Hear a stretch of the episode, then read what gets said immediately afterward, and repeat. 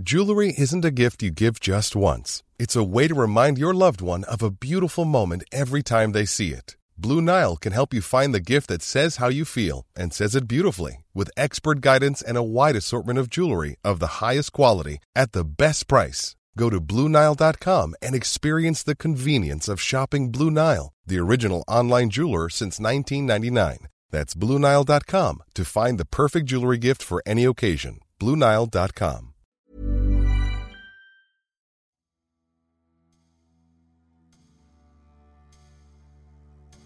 La RFA a traversé la Coupe du Monde 1982 dans une drôle de confusion des sentiments.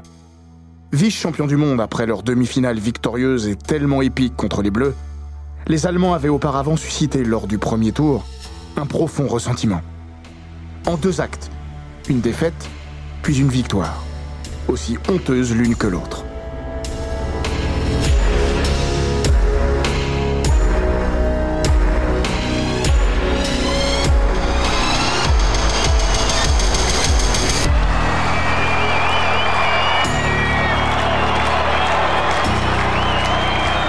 Bienvenue dans les grands récits d'Eurosport.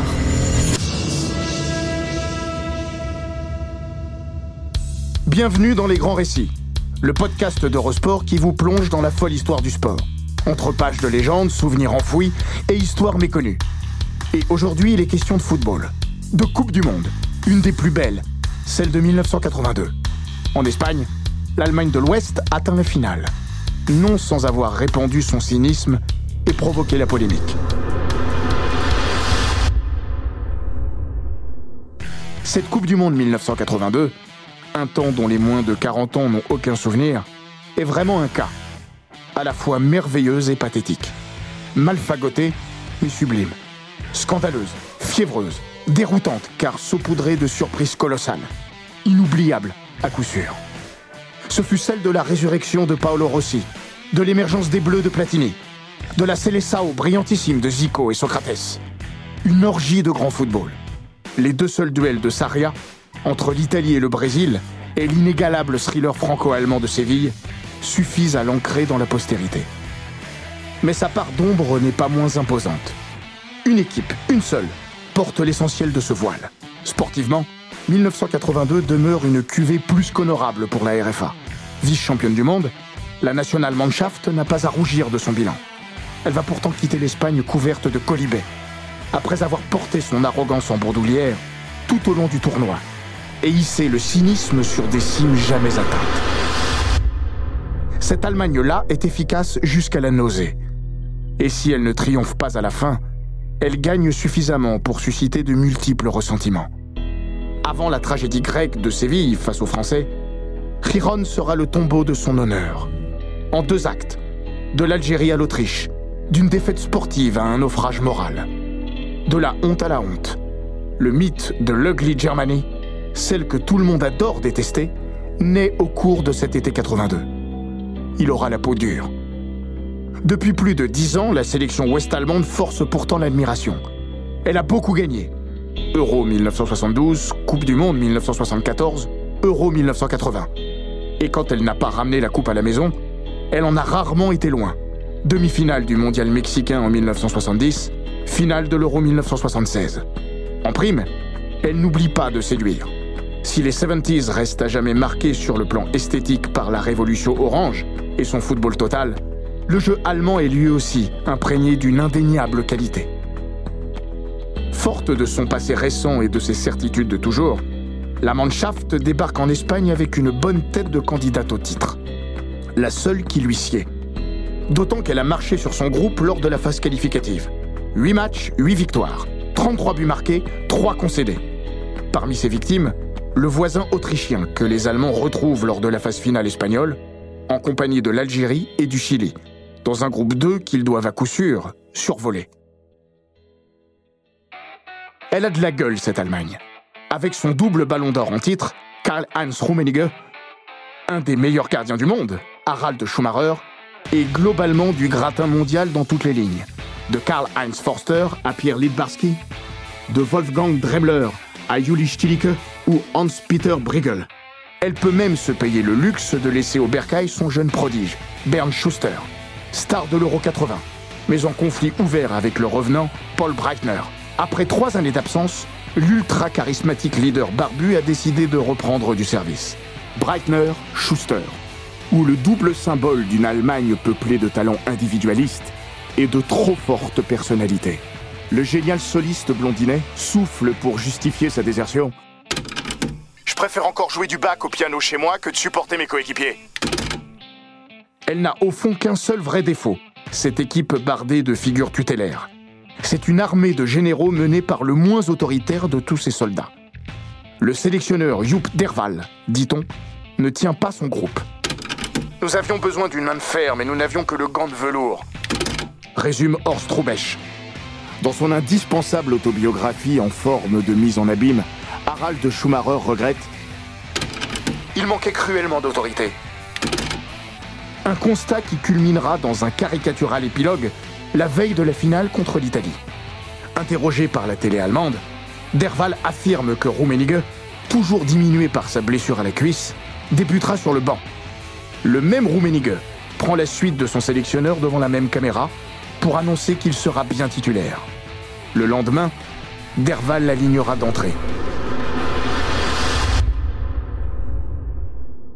Derval a si peu de poigne que le stage terminal de la préparation tourne à l'orgie et à la beuverie.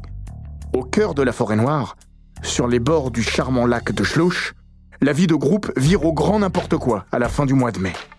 Le Schlulse est rebaptisé le Schlulxe, soit le lac de la picole. Le whisky et la bière coulent à flot. Le gardien remplaçant, Heike Himmel, déjà accro au poker, organise des soirées tripot où le montant des mises grimpe parfois jusqu'à 20 000 Deutschmarks. Les joueurs dorment peu. Leurs compagnes sont avec eux. Faut-il voir derrière ce joyeux bordel l'influence du débauché Breitner? Sans aucun doute. Après tout, c'est bien lui qui a convaincu Derval de laisser à ses troupes une liberté maximale. C'est peu dire que le message a été entendu. Sauf que, comme le rappelle Harald Schumacher, Breitner était le pire de tous. Il ne manquait jamais une occasion de faire la bringue. Mais à l'énorme différence de tous les autres, lui tournait comme une horloge le lendemain à l'entraînement. Il ne ratait pas une passe, ne perdait aucun duel. C'était fou. Ses compagnons de fête se traînaient lamentablement. Lui, jamais. Le gardien de but du FC Cologne est un des rares à ne pas sombrer. Consterné par ce à quoi il assiste, il finit par appeler son agent, Rudiger Schmitz, et lui dit Viens me chercher, je veux rentrer. Ce qui se passe ici n'a rien à voir avec une préparation de Coupe du Monde. C'est l'enfer, la plus grande pagaille que j'ai jamais vécue. Pour éviter la promiscuité avec ce qu'il qualifie d'ignoble troupeau, le moustachu cerbère reste la plupart du temps cloîtré dans sa chambre. Joop Derval, lui, est content. Son groupe a bien bossé, assure-t-il. Mieux, ce stage a permis de resserrer les liens et de dissiper les tensions au sein de l'effectif. Je suis très satisfait, la semaine a été apaisante. Bouffé par son orgueil, la Mannschaft fonce dans le mur sans klaxonner. À l'Estadio del Molinón de Riron, l'Algérie, dont ce sera le tout premier match en Coupe du Monde, lui est proposée en amuse-bouche. Une formalité, bien sûr.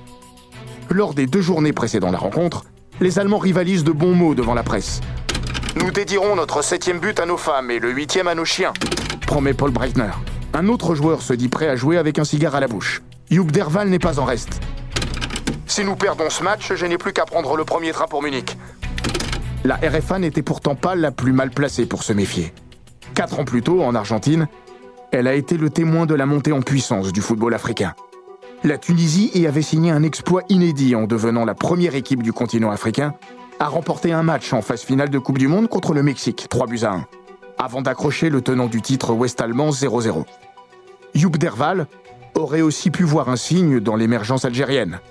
Les Fennecs ont atteint la finale de la Coupe d'Afrique des Nations en 1980, puis les demi deux ans plus tard, quelques mois avant le mondial espagnol.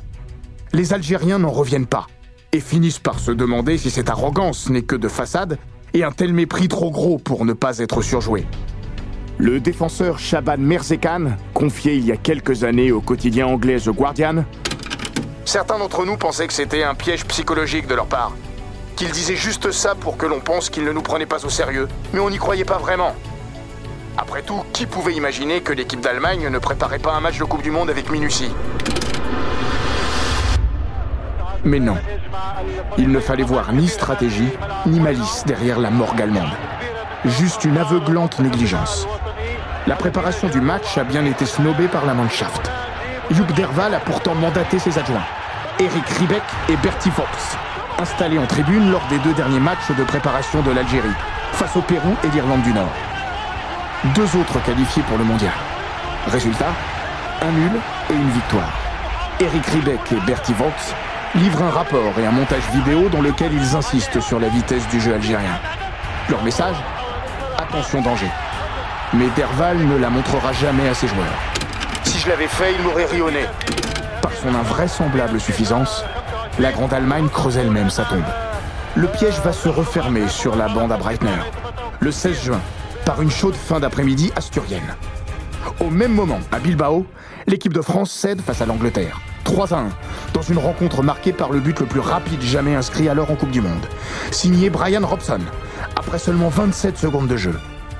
Mais l'histoire, c'est surtout l'Algérie qui va l'écrire à Riron. Dirigé par Mayedine Khalef et Rachid Mekloufi, que Lagdar Belloumi désignait comme leur deuxième père, l'équipe repose sur sa tour de contrôle en défense centrale. Nourdine Kourichi, un des rares expatriés, il évolue alors à Bordeaux avant de rejoindre le LOSC, la patte soyeuse de son meneur de jeu Belloumi, inventeur de la passe aveugle, et ses attaquants à la fois rapides et techniques, à l'image de Rabat Madjer et Salah Assad. En ce 20e anniversaire de l'indépendance du pays, l'Algérie puise dans l'engouement et le soutien de tout un peuple, un surcroît de motivation, comme l'explique Belloumi. Nous étions un groupe très soudé et nous avions tous en tête que c'était les 20 ans de notre indépendance. Nous étions déterminés à être dignes de notre peuple. 90 minutes plus tard, Riron vient d'être le théâtre d'un des plus gros coups de semonce de toute l'histoire de la Coupe du Monde. Un tremblement de terre d'une magnitude comparable à celle des victoires des États-Unis face à l'Angleterre en 1950 ou de la Corée du Nord devant l'Italie en 1966. Punie par la maestria algérienne et ses propres manques, la RFA battue 2 à 1 a pris une claque monumentale. de l'équipe d'Algérie sur l'équipe d'Allemagne. 2 à 1. But de à la 53e minute. Rummenigge égalisation à 67e. Penaud et abasourdi, Herr Derval 68e. a ravalé sa morgue lorsqu'il se présente en conférence de presse. C'est un choc. J'arrive toujours pas à croire que nous avons perdu contre l'Algérie. Ils ont joué intelligemment, en nous attendant, en contre-attaquant. Ils ont surpris notre défense par leur vitesse et nous nous sommes écroulés en seconde période. Mais Derval songe déjà à la suite. Maintenant, nous sommes forcés de gagner nos deux derniers matchs. Mais je rappelle qu'en 1974, nous avions perdu notre première rencontre face à l'Allemagne de l'Est. Et nous avions tout de même gagné la compétition. Sa mémoire lui joue des tours. En 1974, le derby allemand avait eu lieu lors du dernier match de poule. Pour le reste, il ne sera pas loin d'avoir bon sur toute la ligne. Quatre jours après cette catastrophe nationale, la RFA réagit en fessant le faiblard Chili, 4 à 1, avec au passage un triplé de Rummenigge. L'Algérie, elle, chute face à l'Autriche, 2 à 0. Tout est donc relancé avant la dernière salve des matchs du groupe. À l'époque, il n'est pas question de faire jouer les deux ultimes rencontres de chaque poule du premier tour dans le même timing. Cela changera. Bientôt. D'ici là, l'Algérie a l'opportunité de se rapprocher du deuxième tour. Face au Chili, les Fennecs réussissent un festival. Ils mènent 3-0 à la pause. S'ils tiennent ce score, leur qualification sera quasiment acquise. Il faudrait alors une improbable victoire de l'Allemagne, avec au moins 3 buts autrichiens, pour les éliminer. Mais face à une équipe chilienne pourtant déjà dehors, l'Algérie va coincer. Pas au point de laisser filer la victoire, mais en concédant deux buts dont elle ignore encore qu'ils vont ouvrir la porte à l'un des plus grands scandales de l'histoire du football. La courte victoire 3 buts à 2 de Belloumi Co les laisse entre espoir et crainte. Leur devoir accompli, les guerriers du désert n'ont plus qu'à s'installer devant leur télévision pour suivre le derby Allemagne-Autriche, le vendredi 25 juin 1982, sur les coups de 17h15. Non sans une certaine fébrilité. C'est l'heure des calculs d'épicier. La RFA sera qualifiée en cas de victoire, peu importe le score. Pas une bonne nouvelle pour l'Algérie d'autant que l'Autriche apparaît relativement tranquille. Même une défaite par deux buts d'écart lui permettrait de passer elle aussi en compagnie des Allemands de l'Ouest. Dans ce plan A3, la pauvre Algérie, spectatrice et impuissante, pressent qu'elle pourrait bien tenir le rôle moyennement enviable du cocu.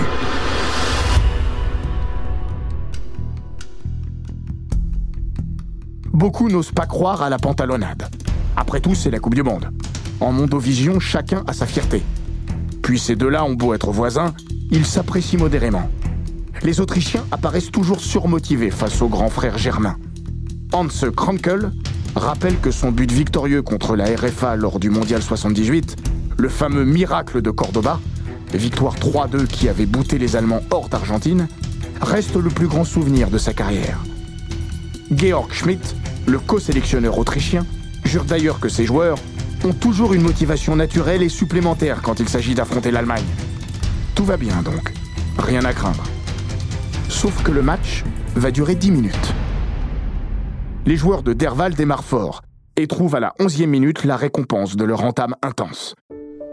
Sur un centre venu de la gauche, Horst Rubesch pique sa tête au premier poteau pour tromper Frédéric Concilia. Faisons les comptes. À 1-0, la RFA est qualifiée. L'Autriche aussi. L'Algérie n'a que ses yeux pour pleurer. Circulez, il n'y a plus rien à voir. L'Allemagne aura une autre occasion de marquer en première période par l'intermédiaire de Dremler. Puis, plus rien.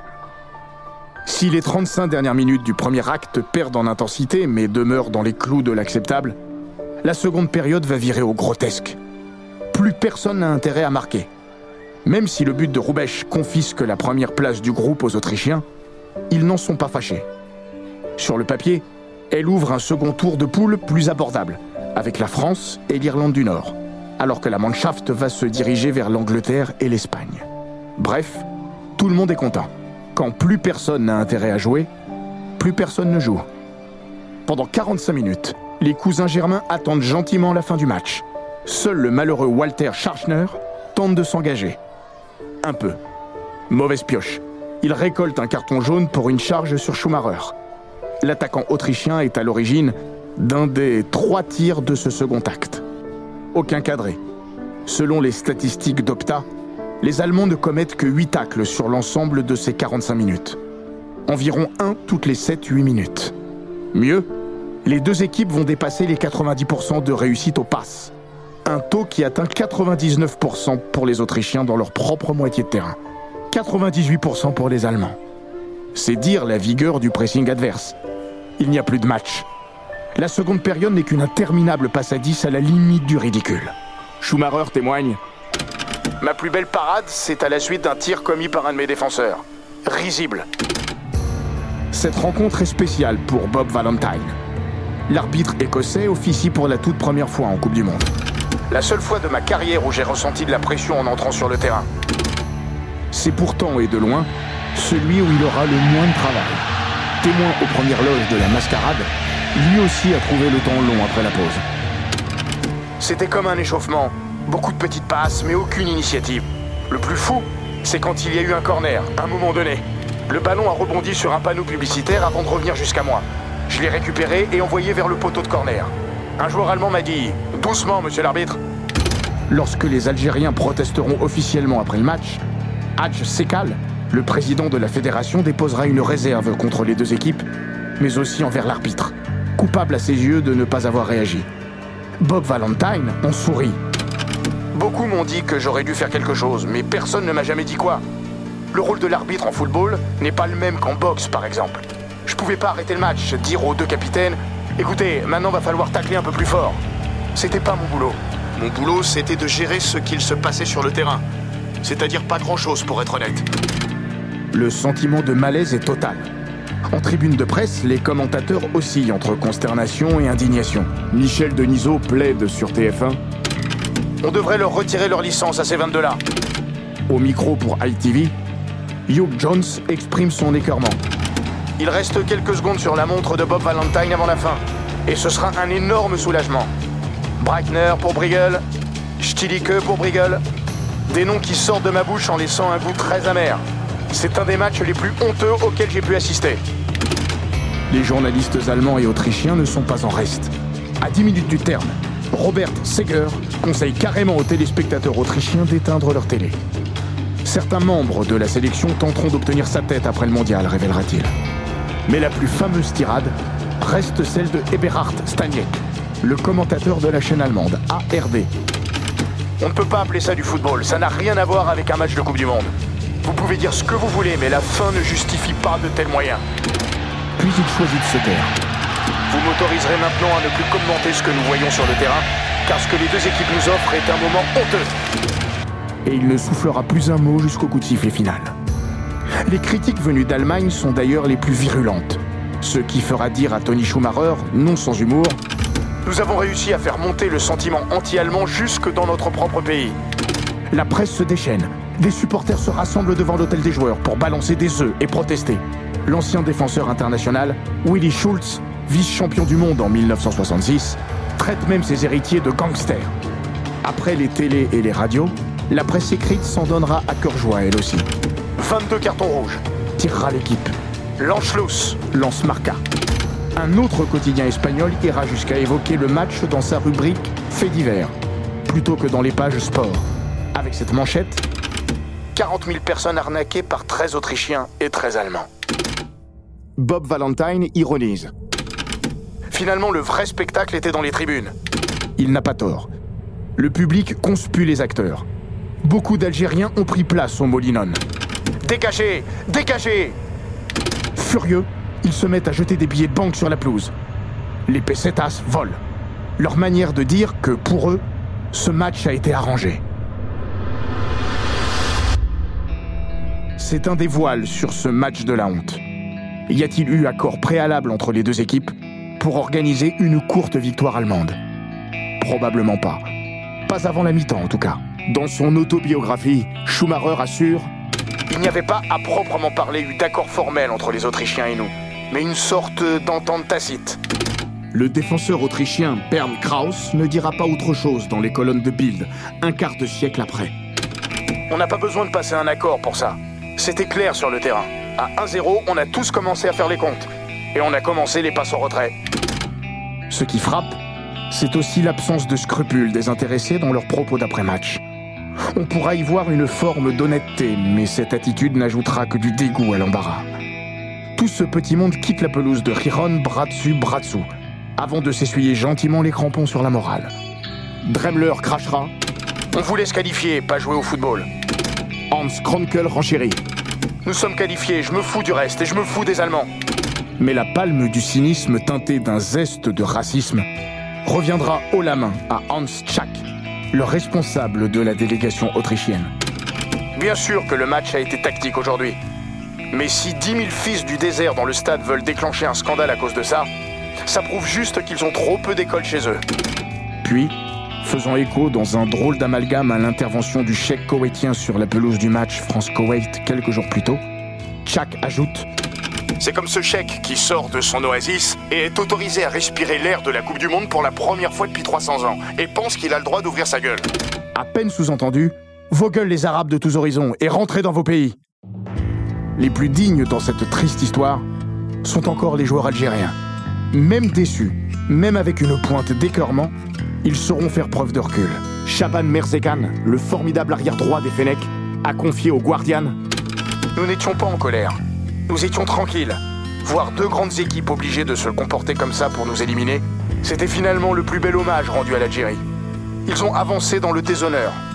Nous sommes partis la tête haute. Puis, si aucune sanction ne sera prise contre les deux équipes, la FIFA décide devant le retentissement néfaste de la farce austro-allemande que désormais, les deux derniers matchs de poule seront toujours joués en simultané, pour limiter les risques d'arrangement, tacite ou formel. Comme le relève Lakdar Belloumi, on peut y voir une forme de victoire. Cela montre que nous avons laissé une trace indélébile dans l'histoire. Personne ne l'emportera au paradis. L'Autriche ne remportera plus un match. Battue par la France, elle se contentera d'un nul face à l'Irlande du Nord pour emprunter la plus petite des portes de sortie au deuxième tour. La RFA fera encore parler d'elle. Qualifiée en solide épicière pour les demi-finales, la Nationalmannschaft va livrer le plus épique des combats contre l'équipe de France. La fameuse nuit de Sanchez Pizjuan. Un match en forme de roman dont l'Allemagne sortira victorieuse 3 à 3, 5 à 4 au tir au but, non sans une nouvelle polémique, née de l'agression sur Patrick Battiston, d'un Schumacher renommé le boucher de Séville. Heureusement, les Allemands finiront par s'incliner en finale contre l'Italie. Cette Allemagne-là, championne du monde, aurait constitué le plus grand des bras d'honneur au jeu. Et c'est un Allemand, Harald Schumacher, lui-même, qui le dit. Une telle équipe d'Allemagne pouvait-elle, dans ces conditions, gagner contre l'Italie en finale Devenir championne du monde? Je ne le pense pas. Et Dieu merci, nous avons perdu. La seule morale de cette drôle de fable.